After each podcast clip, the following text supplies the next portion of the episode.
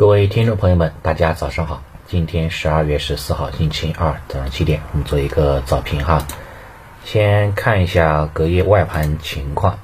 隔夜外盘，美股市场集体下跌，像纳指跌幅达到百分之一点三九，道指和标普五百也是下跌零点九左右吧，基本上是呈现出普跌的姿态。其中像科技股是领跌的。啊，新能源啦、半导体啦，跌幅还是比较大的。然后像抗疫的概念股啊，像疫苗股是上涨的。整体来看是板块上面还是跌多涨少。对于美股的下跌，市场解读为什么呢？因为接下来两天是面临美联储的关门的这种会议纪要，为期两天的会议纪要，周四的凌晨三点钟要公布这一次的会议纪要结果。这个也是今年最后一次的一席会议了。所以市场有所担忧哈，这次会议会不会明显的偏鹰派？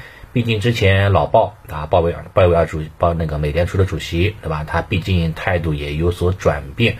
你像现在美国面临那么大的通胀压力，十一月份的 CPI 也达到了百分之六点八，创了美国四十年的记录。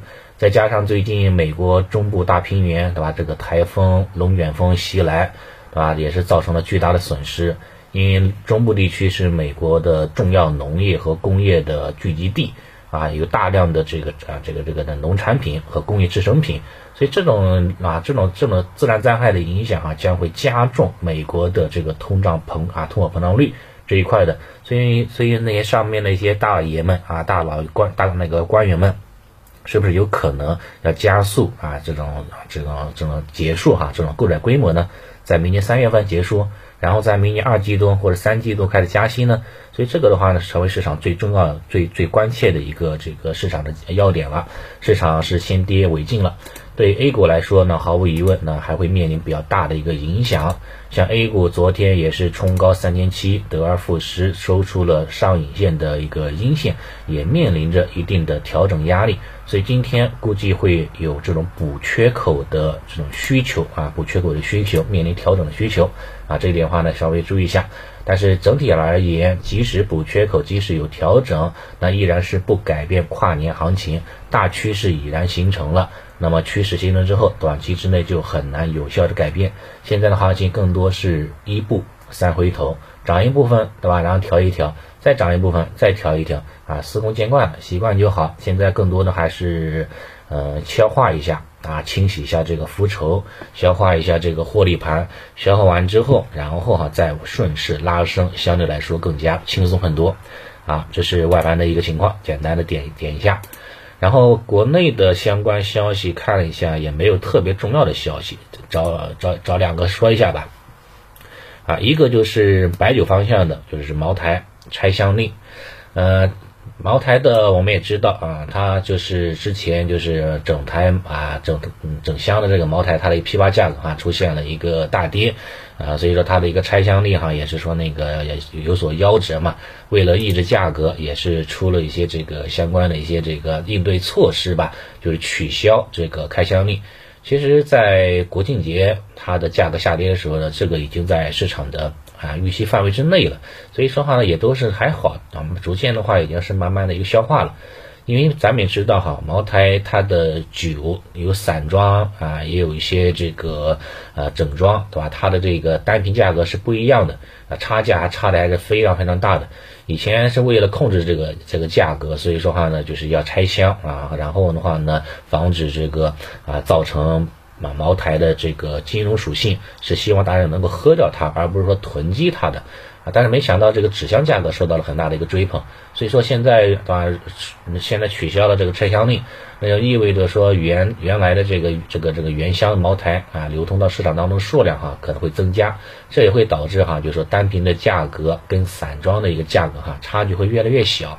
啊，所以说对于这种说这个这次的这个整箱批发价格下跌，我觉得也不用过分的担忧嘛。啊，这是这一块，这是这是一个。另外一个就是我们也知道，现在茅台它的一些渠道市场改革也有所进步了。你包括周末传出的，对吧？它的几大这个董事长到五粮液去考察。对吧？要是围绕这个什么茅屋与共，然后呃各美其美，对吧？这样的一个展开了会谈。其实我觉得它也是在市场化改革当中持续的强化嘛这一块的，所以说未来对它来说提价预期也会越来越浓厚的，这是这是一个呃比较炒比较多、比较重要的一热的一个消息吧。从目前整个白酒的板块估值来看，其实还好，不算什么特别大的问题。茅台目前价格对吧？两千一百一十八元，目前的价格。那么对应明年的市场预期大概是四十四倍的估值水平，五粮液的话呢是目前的它的价格是两百五十块钱左右嘛，对应明年的业绩它是三十四倍的估值。老窖泸州老窖目前价格是两百五十四，对吧？对于明年的价格基本上是在三十九倍左右。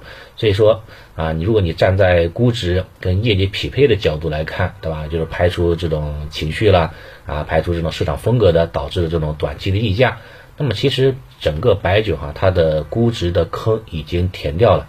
目前呢，也是处于一个相对合理的估值的一个上限，所以说话呢，那个我觉得话呢，对于明年的一个行情啊，这个白酒行业依然是保持看好的啊，还是能够赚到这个行业增长的钱的啊。虽然说今天有可能会面临一定的调整，毕竟茅台尾盘出现了这种这种这种这种急跌这种姿态，但是调整下去啊，不改变上升趋势是可以适当低吸的，围绕五日均线是可以关注的，好吧？这是白酒。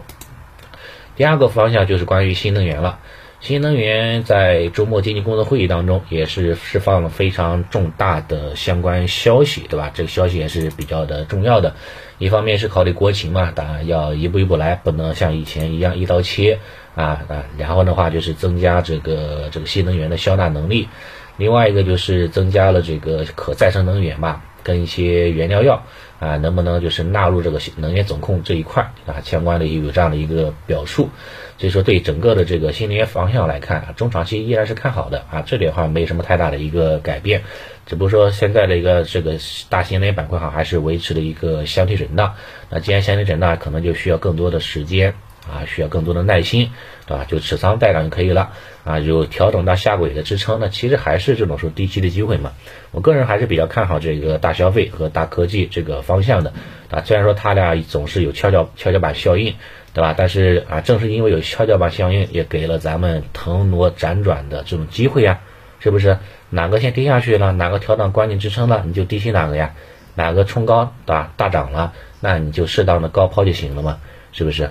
啊，这是很重要的，尤其是面对哈市场集体出现调整的时候，在主线方向。进行低吸，相对来说更安全啊，更有弹性空间。因为主线方向品种它的股民基数好啊，市场的话呢有这样的一个资金托盘的机构的话呢也是重仓的，是是不会轻而易举的进行砸盘的？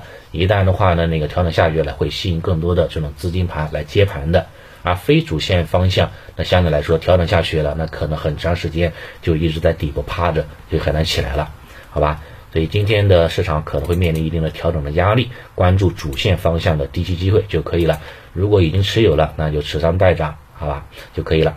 好，那早间的这个这个情况就跟大家先分享。